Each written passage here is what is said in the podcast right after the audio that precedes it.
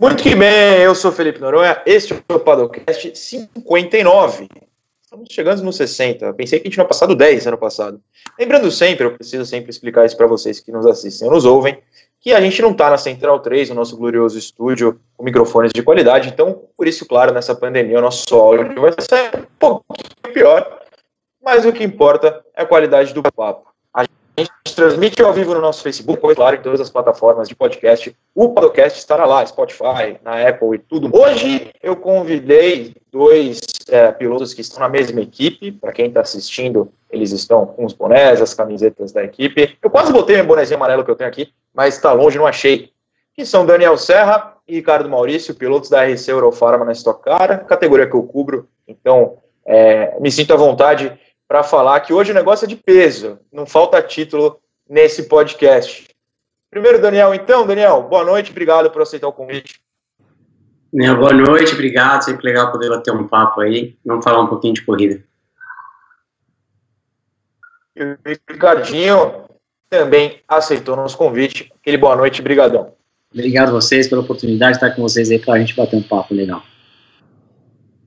Pois bem, é... Daniel, você é atual tricampeão do Stock Car. Eu imagino que a saudade deva estar grande. Já o Ricardo é bi e venceu a corrida do milhão do ano passado. Eu vou igualar, três grandes vitórias recentes para cada, não tem problema. Mas a coisa que vocês têm em comum no momento é muito tempo com a criançada em casa para treinar. É, é, um treino diferente. Eu quero que vocês contem como é que está sendo esse período com a criançada ajudando na esteira, levantar peso, correndo, eu imagino muito. Como é que está sendo esse tempo para vocês? É, cara, é, é diferente mesmo, assim, né? É, até brinco que é mais, é mais corrido agora do que quando a gente está fora da quarentena. Porque, na verdade, a gente continua, pelo menos eu continuo fazendo tudo o que a gente tem que fazer para se preparar para um final de semana, se preparar para uma corrida. Obviamente, a gente não tem uma etapa ou alguma coisa para se preparar, ainda mais porque falta muito tempo, mas a gente continua fazendo todo o treinamento físico e mais toda a parte da casa. A gente tem, né, geralmente, quando a gente está fazendo isso, as crianças estão na escola, agora as crianças estão aqui o tempo inteiro, aí tem que fazer homeschooling com as crianças, enfim, tem que também aproveitar o tempo que a gente tem com eles. Então, tem sido dias uh, cheios aí. Para você, Ricardinho. Para mim também bem parecido, criançada tendo que fazer aula online, como o Daniel falou, uh, preparação física, uh, o Daniel gosta de correr a pé, eu, eu pedalo mais, eu acabei colocando a bicicleta em cima de um rolo e, e daí a gente faz, eu, eu gosto de fazer algumas corridinhas naquele Swift, que é um, é um aplicativo que você pedala com um monte de galera, então acho que acaba uh, me colocando um pouco em competição também, então acabo fazendo esse, essa, essas competições online de vez em quando, me mantendo bem uh, na preparação física e, e quidando da criançada uh, em casa aí, tentando segurar os ânimos, porque todo dia eles perguntam, elas, né, minhas duas filhas, perguntam quando que vai acabar, quando vai poder sair de casa, quando vai poder passear, dar uma volta no, na, na, rua, então é, é complicado, mas estamos aí é, tentando se manter bem, é, saudável, com saúde e tentando aí ao máximo é, preservar a família aqui em casa. Uma das coisas que atletas é, dizem, alguns, né, quando se aposentam, é que sentem falta da família, que se aposentam para passar mais tempo com a família. São caras que viajam bastante, não só para fora do país, mas mesmo dentro do país, tem bastante etapas, tem Porsche, tem uh, já jogando Alemanha, enfim, tem competições pelo mundo. É, o quão diferente é para vocês ter mais tempo com a família? Ou vocês conseguem controlar bem essa relação viagem, tempo em casa com a criançada, com as esposas e tal? É, assim, como você falou, a gente viaja muito, né? Então, uma coisa que é, é engraçada, assim, a gente, a gente passa é, boa parte viajando, mas quando a gente está em casa, a gente está muito presente, né? Porque eu não preciso sair às 8 da manhã para ir para o escritório, para voltar às 7 horas da noite, né? Então, eu consigo, quando eu estou aqui, quando eu não estou viajando para as corridas, eu consigo estar tá muito presente e, e tento aproveitar isso ao máximo. É, mas, obviamente, quando a gente está viajando, não tem muito o que fazer, né? É muito parecido com, com, o dia a dia do Daniel, mas eu acho que o ano dele é muito mais intenso, ele viaja muito mais, viagens internacionais, isso, né, o, o fuso horário requer que ele, que ele viaje com uma antecedência, então ele acaba ficando um pouco mais longe da família. Uh, eu, as competições que eu faço no Brasil, estoque, o campeonato de endurance com o Marcel Visconde e as corridas de endurance na, na, na Porsche Cup, então acaba facilitando um pouco. Então eu, eu tenho assim, sou bem presente na família, eu gosto de curtir ao máximo enquanto eu estou em casa com, com, a família, é, mas a gente está querendo voltar para as pistas aí porque não está fácil não. E a gente já passando para essa questão de treinos, obviamente que ninguém pode ficar parado, quer dizer, poder pode, né, claro, mas acho que suas equipes e patrocinadores não iam gostar dessa ideia. É, eles, chefes de equipe, seja da, da própria RC com, com o Meinha, Rosinei Campos, ou da Ferrari, no caso do, do, Daniel, na Porsche, enfim. Como é que tem sido o planejamento de treinos? Eles entram em contato com vocês, ou vocês se planejaram, ou tem personal trainer? Como é que está sendo especificamente um treino físico em casa para vocês? É, assim, tem dois estilos, né? O treino, obviamente, o treino, treino técnico, treino com carro já nem na Stock Car nem permitido é, então isso tendo, né, passando pelo que a gente está passando não, a gente não estaria treinando. A parte física, é, a gente, eu continuo treinando, na verdade eu nunca tive tanto tempo para treinar a parte física igual eu tenho agora, porque eu não tenho que viajar, né, então é, eu tenho aqui em casa uma academia, é, onde eu consigo fazer boa parte dos exercícios que eu faço na academia e, como o Ricardo tinha comentado, eu gosto de correr bastante. Então, de vez em quando eu saio para dar uma corrida, ou se não, uso a esteira que tem aqui em casa. E isso é direto. Eu tenho a pessoa que me passa treino, já treino com ela há bastante tempo. A Ferrari também dá um, um suporte em termos de nutricionista, enfim. É, a gente tem um suporte por, por, por essa parte, eles têm uma equipe que cuidam dos pilotos lá. Uh, e é isso, assim, é continuar treinando, né? Acho que até melhor do que eu treino durante uma temporada, como eu te falei, tempo é o que, é o que não falta agora. No meu caso, uh, como o Daniel falou, a gente não tem treino de estoque, uh, mas eu consigo, sim, na hora de começar a liberar as praças, a gente começar a voltar às corridas, né? Tem algumas datas já pré-estabelecidas, Porsche Cup e o próprio Endurance Stock, Uh, Endurance deve se iniciar no começo de junho, se tudo der certo. Então, quem sabe, se a gente conseguir um pouquinho antes fazer algum treino, sempre, sempre é bom para voltar ativa, mas é, tudo depende da, das liberações aí da, de, de, cada, de cada local. E, e como o Daniel, eu também tenho a minha bicicleta, tenho o rolo que eu faço minhas uh, minhas atividades físicas, eu passo muito mais tempo em cima da bicicleta do que uh, fazendo musculação, mas eu também tenho alguns aparelhos em casa e acabo uh, fazendo minha preparação física ah, por aqui mesmo. Também tenho uma pessoa que me, me passa planilha, então eu acabo seguindo aí a orientação de um profissional. Bom, a gente ainda não tem carro na pista, claro, a gente tem algumas datas de expectativa, mas até fui pego de surpresa naquele papo rápido antes do programa ir ao ar, como vocês entendem e têm participado, não, se não participado, no caso do Ricardo, mas é, o interesse de tanta é, tecnicalidade das corridas virtuais. Carro nas pistas virtuais não tem faltado, a Fórmula 1, Indy, várias categorias têm feito provas. Então, eu vou jogar para vocês, primeiro, antes da parte técnica, se vocês realmente gostam, se divertem quando fazem, ou se tem interesse em fazer caso não faça, e como tem sido, na parte da diversão mesmo, ter que correr na pista virtual e não na pista real? Cara, assim, divertir, eu não me divirto não, porque eu tomo um puta pau. eu, não sou, eu não vou muito bem, não. Então, é a vontade de, de vender o simulador quando acaba. Mas, enfim, é, assim, é, é, é, legal, tem muita coisa, tem algumas semelhanças, vai, tem muita coisa que é parecida, mas também tem muita coisa que é diferente do real. A primeira coisa é que você não, não você não sente, você não tem a força, você não sente, você não tem o corpo para sentir o que está acontecendo no carro, né? Toda, todo o feedback que você tem no simulador vem diretamente só do volante. No carro, não. No carro tem outras sensações que você tem. Então vira um negócio muito mais robótico, assim, é um negócio que você tem que sentar lá e passar horas e horas e horas e horas jogando para realmente pegar o jeito do jogo e entender. Às vezes alguma linha que você faz no real, que você já testou e você sabe que é mais rápido, se você testar no simulador, não dá certo. Porque a pessoa que fez o simulador programou que se passar dois metros mais para dentro vai ter mais grip, né? Então você tem que entender isso do jogo, né? Diferente, não adianta você querer dominar muito o jogo, você tem que entender o jogo e jogar ele, assim. É, mas algumas coisas são legais. Acho que quando você vai, por exemplo, para a parte é, da corrida, ontem, por exemplo, eu fiz uma corrida de Fórmula 3, né? Tá tendo o desafio das estrelas que chama. Acho que o Enzo e o Dudu é, Barrichello que estão organizando e tudo, e a gente está lá participando, tem bastante piloto. É, ontem até melhorou décimo segundo, alguma coisa assim, na corrida estava bem, até estava em terceiro, e na última volta eu bati. Mas uma coisa que é legal é que na corrida você tem um pouco do ritmo, sabe? De questão de posicionamento e de brigar, e de saber economizar um pouquinho o pneu, porque tem desgaste. Então, essas coisas são legais. É, assim, agora a questão da velocidade, de você ser rápido no simulador, você precisa realmente passar muito tempo. E como a gente falou, com as crianças em casa, continuando fazendo a parte física e tudo, é muito difícil passar tanto tempo assim no simulador.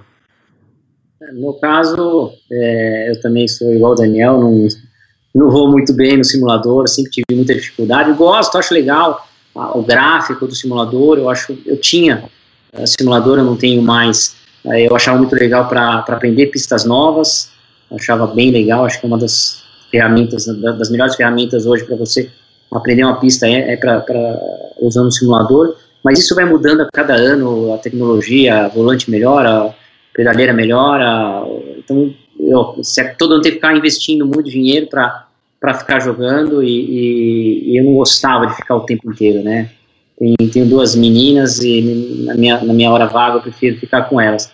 Agora acabou é, muita gente aí migrando pelo, pelo, pelo, pelo virtual, porque está tudo parado. É, então quem gosta, quem, quem tem a, a mão do negócio, está se dando bem nessas corridas virtuais aí, que até, poxa, acho legal de assistir. É, na verdade, isso que o Ricardo falou é uma coisa legal, assim, é uma na verdade eu sempre usei o simulador muito mais para isso, né, ainda mais indo correr lá fora, né, e várias vezes são pistas que eu não conheço, é, isso diminui muito o tempo de aprendizado da pista, sabe? É diferente você chegar numa pista e nunca ter, nunca ter andado. Então, sempre usei dessa forma, né? E sempre tentei usar, sentar e fazer o que eu acho que é mais real dentro do simulador. Mas nem sempre guiar do jeito mais real é o jeito mais rápido de guiar o simulador. Por isso que quando você vai, algumas vezes nas corridas assim, você acaba não, não, não tendo, sendo tão rápido igual quem passa bastante tempo aí. Tem até uma história, acho que foi você, Daniel, que me contou. Você conversou com o Farfus sobre Nürburgring, o grande. Foi, foi você? Acho que foi. É, hoje em dia, Nürburgring. É, hoje em dia, com simulador, você, você se vira sozinho, você pode ficar, passar 24 horas ali uh, uh, treinando o tempo que você é. quiser é. e tudo mais. Explica um pouquinho o que ele te falou.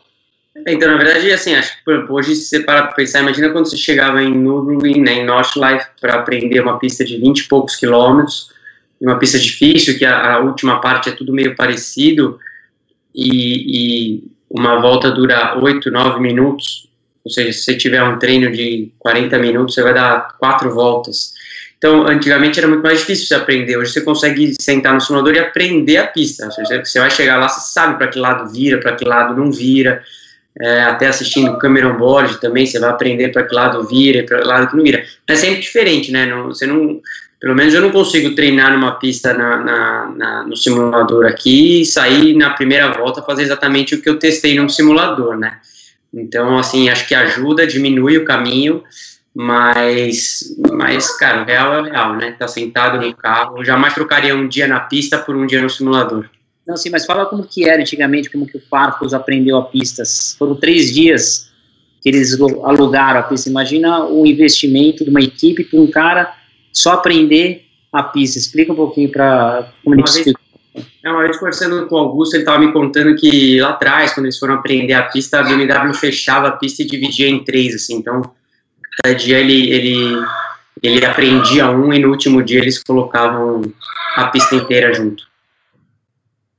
Mas eles botavam barreiras? Como é que funcionava isso? Eu não sei, eu não lembro de exatamente como funciona, assim, qual que era, nem sei se tinha uma saída ou não, mas eu lembro que eles dividiam a pista é, e, e, iam aprendendo desse jeito, assim. Eu, foi um papo rápido que eu tive uma vez com ele, E, e eu lembro dele me contando isso. Achei interessantíssimo. Eu só acho que na Stock nenhuma equipe tem verba para garantir um treino desse tamanho, né? Não, sim, seria uma pista daquela. Falando com, é, com montadoras. Acho que eu vou ter um problema técnico aqui. O cachorro entrou, não sei se vocês estão escutando, eu vou ter que parar um ah, segundo. fica tranquilo. Ricardinho, conduza então, por favor. Não, não, é, imagina, assim, hoje em dia, o que facilita uh, o simulador para você ap aprender uma pista, para você. É, é, foi o que o Daniel falou, não é real. Mas imagina o quanto que a, a BMW investiu para colocar um piloto oficial para aprender a pista. É. Hoje em é dia, é, mas é, você está falando com uma montadora, né, que está eu lembro a primeira vez até conversando com ele, assim, e acho que eu não lembro exatamente quando foi, mas acho que foi em 2016 que eu tive essa conversa com ele, e a gente estava para correr é, Daytona. E eu estava, na verdade, começando é, a minha carreira lá fora, nos GTs, né, em 2016. Eu já estava testando pela Dunlop, tudo, mas eu ainda não tinha feito Le Mans. É, e fui fazer as 24 horas de Daytona e eu estava fazendo na GTLM, né, com, é, com a escuderia Corsa, tudo. E aí uma das coisas que ele contou, tô falando por causa desse negócio de verba e tudo que o cara tá falando, e, e eu nunca, eu nunca, eu não sabia disso, eu não sabia que as montadoras faziam isso. Ele tinha me contado que um mês antes eles tinham fechado Daytona e já tinham feito um simulado de 24 horas. Então, foi aí que eu comecei a entender. E hoje todas as montadoras, quando você tem um carro novo e tudo, eles, todas as montadoras têm os testes de 30 horas, né? Eles vão para a pista e ficam 30 horas ou seja, quando ele chegou para correr as 24 horas de Daytona, ele já sabia exatamente tudo, como que, assim, eles já tinham simulado tudo que eles iam fazer, a sequência de piloto, o que, que eles iam fazer. Então é um pouco diferente do abrir uma outra porta, assim, que eu não tava. Quando ele me contou, eu falei, não, é possível, vocês já testaram 24 horas, sabe?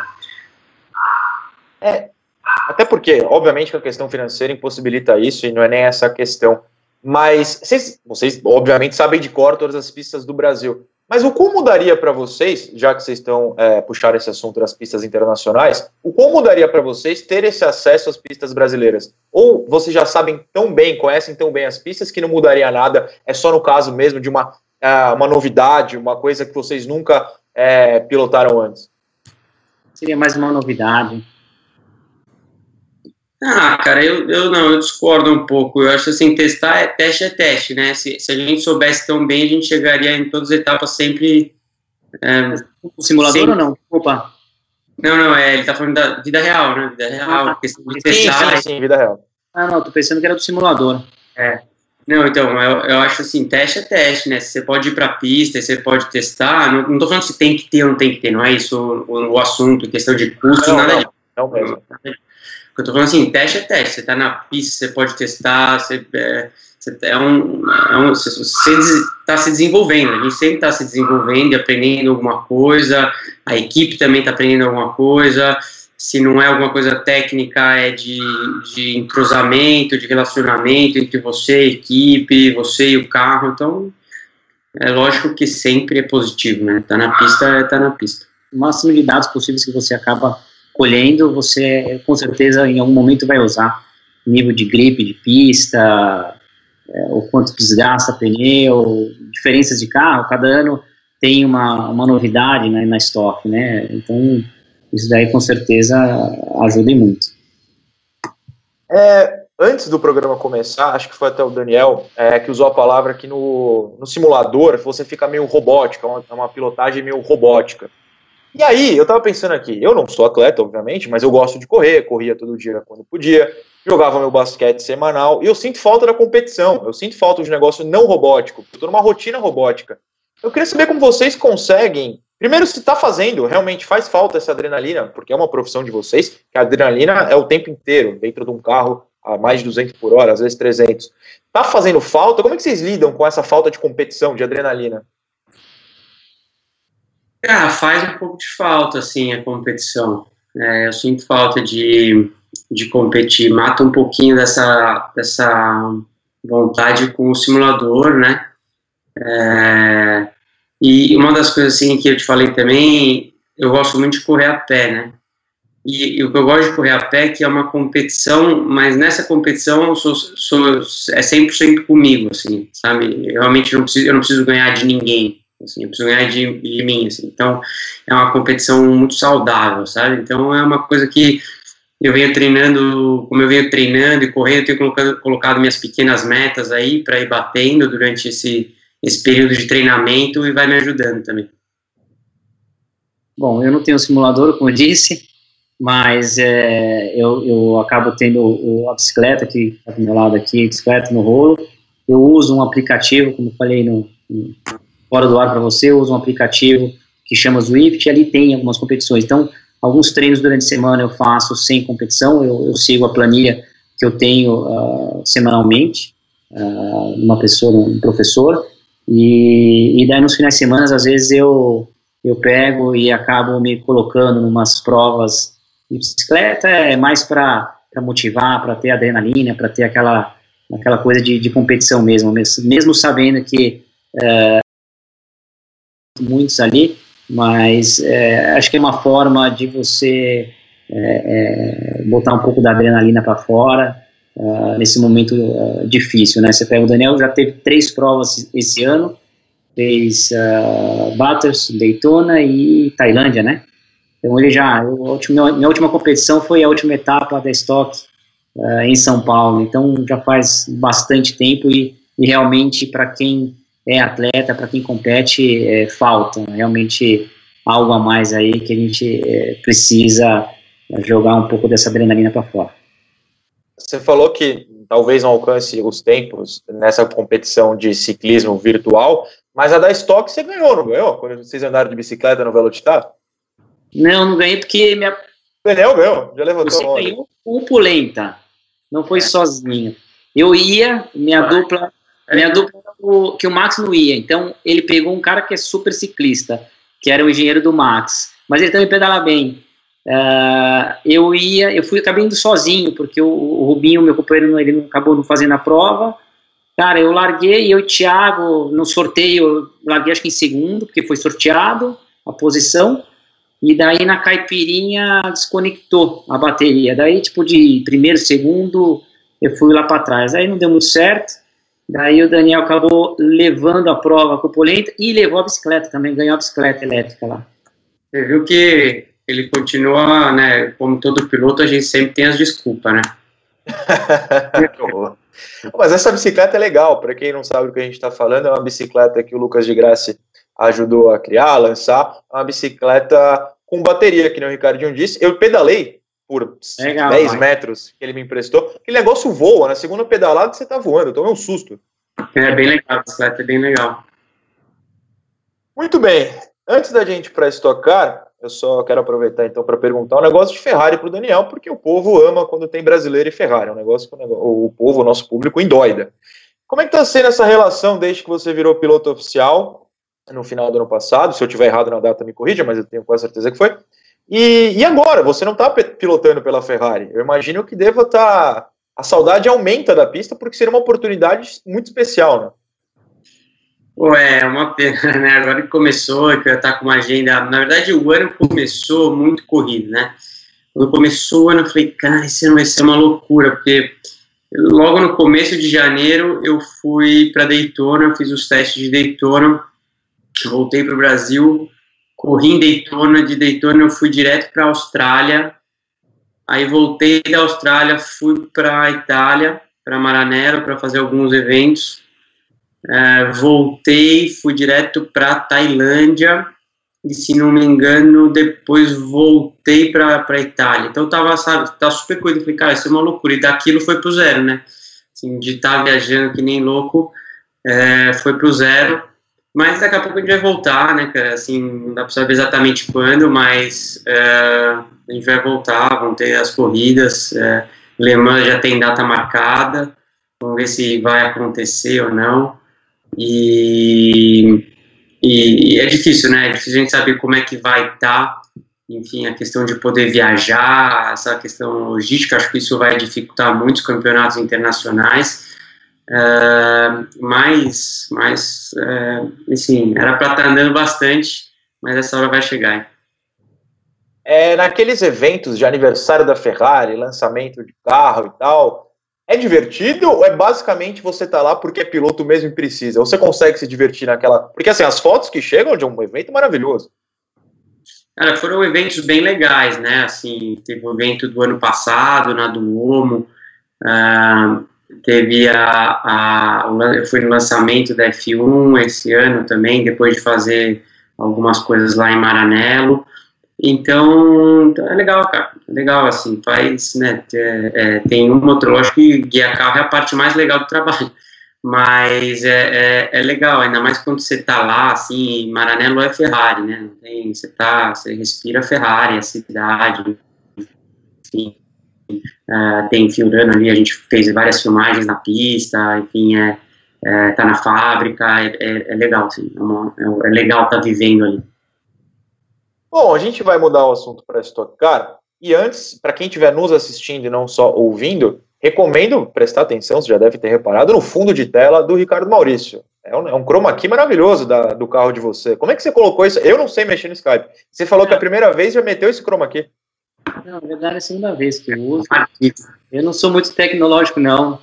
E eu fui fazer um podcast com, com um atleta chama Michel Bogli, fiz um podcast com ele, chama Endorfina, e daí, cara, ele que me, me ensinou, você vem com o mouse em cima da câmera, embaixo, só que você não clica, e daí ele já te manda para um lugar que tá lá, ó, escolher o efeito de tela de fundo, daí você carrega algumas fotos, daí eu carreguei uma fotinha aqui, porque eu tinha um fundo que era um pouco mais escuro, ele falou que não ia ficar muito legal tal, daí, pô, o cara me ensinou, facinho. Não, gostei. O patrocinador, primeiramente, deve estar muito feliz. E, por causa dele, eu faço a seguinte pergunta para a gente entrar no assunto estoque. Como é que tem sido a relação da, da equipe, do Meinha, dos patrocinadores? Porque eu sei que alguns pilotos vão acabar sofrendo por causa dessa, desse adiamento no momento. É, eles têm entrado em contato com vocês constantemente? Como é que está sendo?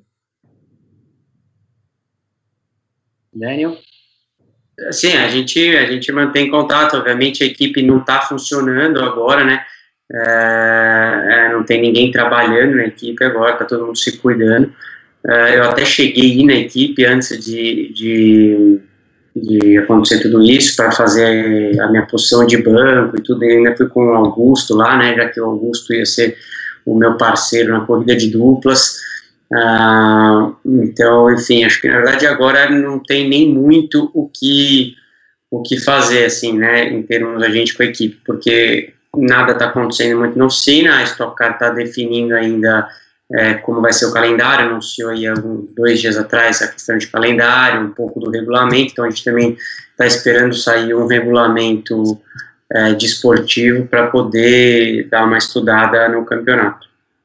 Também fiz posição de banco, uh, na, na, oficina enquanto tudo estava é, acontecendo, até foi antes, eu fui para a oficina antes uh, de acontecer aquele treino uh, feito pela Vicar com o Vitor Gens, e, e assim, por causa do teste que foi feito em Curitiba, os nossos carros estão é, bem adiantados, né, então é, foi o que a Daniel falou, está todo mundo em casa, é, tem que ver aí quando vai começar a retornar os trabalhos, mas os nossos carros em si, é, na, na, na, equipe da RC, é, estão bem adiantados, muito devido a essa correria que teve por causa do treino mesmo, colocar os carros na pista. Então, é, acredito que não tenha. Lógico que trabalho, carro de corrida sempre tem muito trabalho, né? Se você falar para o mecânico ou para o pessoal da equipe ficar até 7 horas da noite na pista, vão ficar até as 7, se for até as 9, vão ficar até as 9 sempre tem alguma coisinha para fazer no carro de corrida, mas acredito que esteja bem adiantado ali e, aos poucos vai, vai, começar a retornar. Acredito que é, um rodízio, né, para ter um pouco de, de, precaução com tudo que está acontecendo, deve, deve ter, não só na, na, nossa equipe, mas acredito que em todas as equipes vai acabar tendo um rodízio de, de mecânicos para ter o mínimo de pessoas possíveis é, em contato e preservando ao máximo a saúde de todos. Você cita, o Daniel, na verdade, citou o Augusto Farfus, você, Ricardo, ia correr com o Felipe Nasser. É, é uma pena, inclusive, que esses nomes e outros tantos, como Antônio Félix da Costa, sei lá, o Felipe Albuquerque, outros que já estavam confirmados, não possam vir. Vocês têm esperança de que a corrida de duplas e os seus próprios convidados consigam vir em caso de retomada mais para o final do ano? Ou vocês acham que o calendário vai apertar tanto que vai se tornar meio difícil?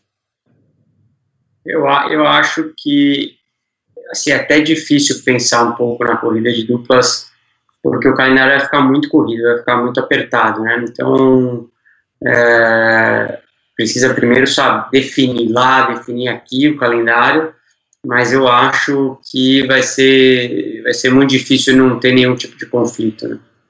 E fora, acho que as datas, é, acho que vai ter muito problema de pilotos, de montadoras, você pega, tem muitos, não tem só os pilotos brasileiros, né, o Farcos, você pega o próprio Albuquerque, outros pilotos é, vão ser anunciados é, de fora, que correm ou no INSA ou, ou na Europa, e talvez muito provável as equipes lá não liberem para esses pilotos viajarem, virem para o Brasil, ter essa exposição, tem problema da data, é, é complicado, eu, eu acho que assim, é, eu acho que é mais difícil ter a corrida de convidados, infelizmente, do que realmente acontecer com, com tudo isso que está em geral. Datas, dificuldade dos pilotos entrarem no país ou equipes lá fora liberarem os pilotos virem para cá correr. Eu fico triste porque eu adoro corrida de duplas, estive em 2018, né? É bem divertido ter nomes diferentes, caras diferentes pilotando por aqui. Muito bem, para quem não leu no Grande Prêmio ou nas redes sociais, os próprios pilotos que eu vi, todos divulgaram, é, temos um calendário claro, ainda provisório, mas há a expectativa de que a estoque volte ou no dia 28 de junho ou uma semana depois, 5 de julho, segundo o próprio Carlos Coll, é o CEO, o chefe da categoria. Mas, claro que a gente não tem noção se isso vai poder acontecer ou não. Eu queria saber de vocês, acompanhando todas as notícias do mundo, é, a gente já citou aqui várias vezes o que está acontecendo, todo mundo sabe, se vocês se sentem. Primeiro, se vocês sentem confiança de que vai voltar ali no final de junho ou começo de julho, e se vocês se sentem seguros, porque eu acho que a segurança é a, parte mais importante, até porque se voltar sem público, as pessoas expostas são vocês, pilotos, e os mecânicos, o pessoal da equipe. Eu queria saber essa parte da segurança, se vocês se sentiriam bem daqui dois meses, que é o, mais ou menos a previsão, de voltar às pistas. Cara, é assim, primeiro, eu não sei te responder, se a gente vai voltar ou não, assim, é, é, tanta coisa que você vai lendo, que ah, vai relaxar o, o, a quarentena, aí não, vai ficar mais isolado, tá aumentando os casos, ah, não, notificam não sei quantos casos, então é difícil você saber realmente 100% de como tá ou não. Eu acho que dois meses é, é bastante tempo, né? A gente tem 60 dias para as coisas acontecerem. Então, assim, eu também não sei te falar se eu ficaria seguro ou não. Se fosse hoje, não. Né? Se o cara falar, vamos correr agora, não, não ia me sentir muito seguro de, de, de sair de casa e ter contato com, com muitas pessoas, né? Apesar que eu continuo saindo de casa para fazer supermercado, por exemplo, com todas as precauções, mas é diferente. Então, assim, eu, eu não posso te dar certeza se eu me sentiria seguro, não. Se fosse hoje, não. Daqui dois meses, é, não. Acho que a nossa vida vai mudar, vai ser, né? Vai mudar muita coisa depois, né? Acho que a gente não vai sair com a tranquilidade que a gente sairia, né? Se, se daqui dez dias alguém virar para você e falar assim, acabou. Tá, acabou. Você vai sair tranquilo de casa daqui dez dias? Não vai, né? Não é porque o cara falou que acabou que, ah, então acabou. Não acabou. O vírus está por aí. Então, acho que a gente vai ter que continuar, vai ter que tomar outras medidas, né? Acho que a, o, a, o qual até falou na, na, na, reportagem que algumas coisas mudariam, o briefing seria um briefing virtual, então, né, tentando diminuir o máximo o contato com as pessoas, acho que a gente vai ter que continuar usando a máscara, a higiene ao máximo. Então, assim, é difícil de falar como você pode ver, seguro eu não estou, senão minha resposta teria sido mais curta. mas, é, mas é difícil, a gente precisa ver como é que vai estar daqui dois meses realmente. É, eu, eu, eu, concordo muito com o Daniel, muito difícil você ter uma previsão de, dessa curva, uh, de como que vai estar daqui 5, 10, 15 dias.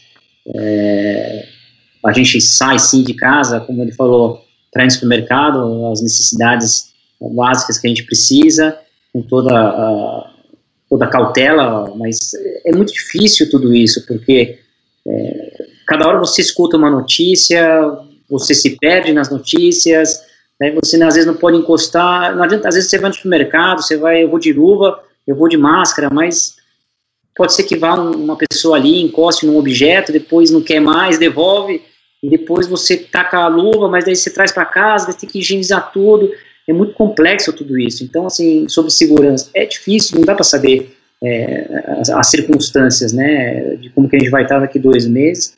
Eu, eu torço muito para que tudo isso passe logo, esse pesadelo aí, não só para nós, mas acho que geral.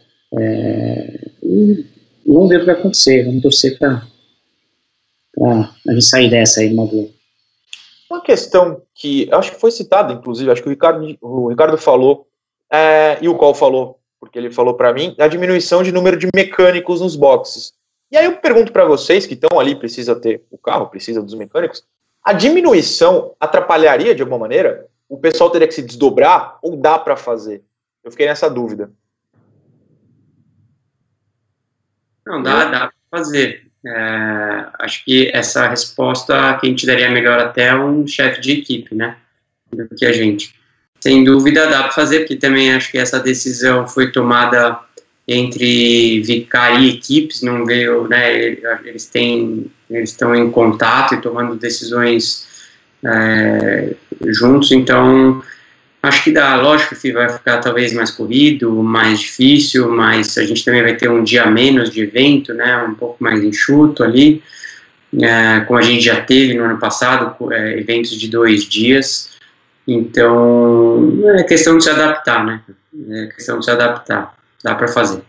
E, e, se você for ver, a própria estoque, é, todos os treinos, né, entre companheiros de equipe foram separados, então é, sempre quando às vezes tá, tá, treino Daniel, todos os mecânicos estão focados no carro do Daniel. Quando está uh, tendo meu treino, todos os mecânicos estão focados no meu carro para tentar, né? Porque a gente já não tem tanto tempo de pista. A gente é, são treinos de meia hora, tal.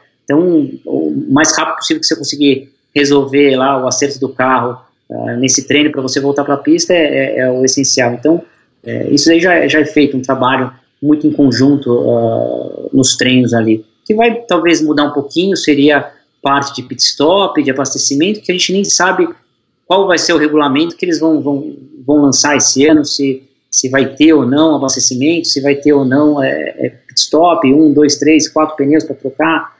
Então, tudo isso daí é só, com certeza, eu acredito que deve mudar o regulamento em cima uh, dessa diminuição uh, de integrantes na equipe no final de semana. Eu achei legal que você tocou nisso, porque era uma das perguntas separadas aqui. Que sugestão de regulamento vocês dariam? E aí eu nem digo em questão de calendário mais enxuto, apesar de vocês podem responder é, a partir disso. A Stock sempre muda regulamentos. A pontuação mudou de 2018 para 2019, por exemplo. Para vocês, qual seria uma mudança legal de ocorrer é, esse ano, no ano seguinte? É, se eu tivesse que escolher, assim, tem, tem muitas opções, né, para você poder pensar. Pode mudar completamente um formato ou não. Acho que se a gente continuar nesse formato de duas corridas, a gente tem que pensar sempre, desde o começo começou, eu nunca gostei muito quando abre a possibilidade de, uh, de um piloto não correr uma corrida, né? De, ah, eu não vou abastecer na primeira para ganhar a primeira e não vou terminar a segunda ou vou colocar o máximo de combustível na primeira e o cara vai ter que abastecer um monte na segunda e aí quem eu sempre eu gostaria que sempre fosse mais próximo desportivamente para todo mundo ali assim, sabe? Então, a gente viu que às vezes pilotos que largam muito atrás na corrida 2, porque o cara teve um problema na corrida 1, um, aí ele para, coloca 30 litros na corrida 2, enfim, e aí na corrida 2 ele faz um, um pit stop 10 segundos mais rápido é impossível disputar com esse cara, né? Ainda mais na estoque que a gente está brigando por dois, três décimos. Ou o piloto que na corrida 1 decide não colocar nada de combustível, que ele não vai nem conseguir chegar no pit stop da corrida 2, e aí você perde a corrida para esse cara, porque você está disputando o campeonato. Então, isso é uma coisa que eu acho que desde o começo eu sempre falei e sempre fui, fui contra. Eu sei que às vezes para o show pode ser um pouco mais legal, mas enfim, eu sou meio crítico nisso, eu gosto mais sem pensar na parte desportiva. Agora, se eu tivesse que pensar em tudo, eu gostaria de ter corridas mais longas. Eu gostaria de ter corridas de, de, de repente, uma hora e dez, né, uma hora e pouquinho, assim, em vez de ter um, ter, ao invés de ter duas baterias, ter uma corrida. De repente a gente, agora que a gente está começando com essa questão de ter uma corrida no sábado, né, se a gente vê que, que as corridas do sábado esse ano vão funcionar, a gente podia pensar mais para frente ter uma corrida no sábado mais curta e uma mais longa no domingo, em todos os finais de semana. Isso aí. Não estou falando que isso seja o ideal, não. Estou só colocando ideias para que às vezes eu acho que pode funcionar. Eu, eu gosto da ideia do Daniel de corridas longas. Achava bem legal quando a corrida do milhão era, era uma hora e cinco, era bem legal. Uh, agora, sim, o que, o que colocaram no regulamento, que eu, sei lá, na minha visão eu não gosto muito, é dessa classificação, quando tiver corrida aos sábados, que a corrida, que o treino, o segundo treino vai ser a classificação da primeira corrida no sábado e o final da primeira corrida no sábado vai ser alargado no domingo. Assim, no meu ponto de vista, talvez a categoria esteja fazendo isso para preservar mais os carros, os pilotos, pra, porque tem um tempo meio curto, espaço de tempo curto para consertar carro, então os pilotos na corrida de sábado talvez vão um pouco mais na boa uh, para não se envolver tanto em acidente. Eu não sei se foi esse o caso ou não. É, comecei a pensar para entender a lógica disso daí. Eu não sou a favor, acho que não custa nada fazer uma classificação uh, para corrida. A gente já tem Q1, Q2, Q3. Então faz uma, uma, uma classificação para fazer a corrida no sábado, que seria um evento totalmente separado, né? Tudo que está no mesmo final de semana, mas é um evento separado, né? Das corridas do domingo e faria uma classificação separada para o domingo, que eu acho que é, dá mais possibilidades, principalmente para os pilotos que tiveram algum problema, alguma quebra uh, ou algum acidente é, na corrida de sábado. Entendeu? Você já pegar e descartar, tendo um problema no sábado, teoricamente você está descartando já três corridas. Lógico que vamos esperar o regulamento sair, talvez eles estão uh, articulando de alguma forma um regulamento que dê possibilidade do cara que tem problema no sábado andar bem no domingo, não sei. Tudo isso a gente vai ter que esperar, mas eu não, eu não gostei um pouco uh, desse formato quando tiver as corridas sábado e domingo. Vamos esperar o regulamento sair. Claro que vocês é, são os donos da opinião que importa aqui, eu só apresento, mas se eu pudesse mudar a pontuação, eu mudaria. Enfim, quem sou eu? Uma coisa que eu achei bastante divertida aqui, é, principalmente no pré-programa, é que vocês trocar ideia. É uma coisa que jornalistas não veem, o público não vê, porque vocês trocam ideia dentro dos boxes, é claro. A relação entre vocês, pilotos, fica mais próxima quando vocês são da mesma equipe? Ou vocês mantêm a amizade com o grid inteiro? Como é que é? Acho que existem afinidades é, no paddock de alguns pilotos.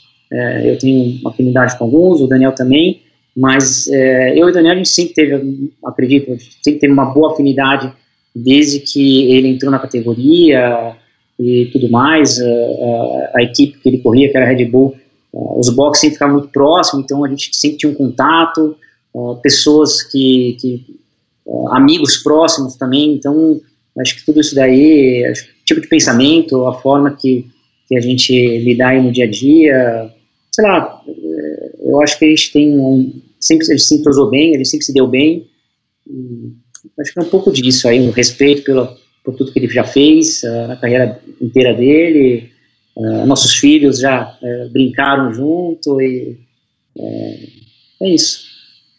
Acho que a gente também se conhece a, gente se conhece muito antes de começar a estoque, na verdade, ali, né? A gente se conhece desde que a gente dava aula no, no Beto Manzini, lembra disso?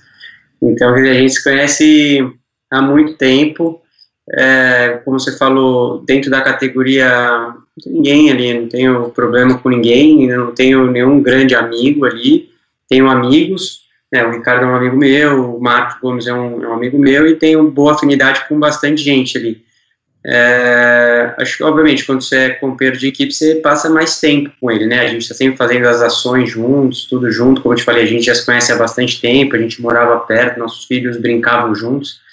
É, então, acho que a gente sempre teve uma, uma relação legal. É lógico que sempre tem essa, essa coisa de, ah, os companheiros de equipe, né, quem é o primeiro que você quer bater ou não, mas acho que a gente sabe, a gente sabe competir muito lealmente entre nós e, e se ajudar para estar tá sempre lá na frente os dois.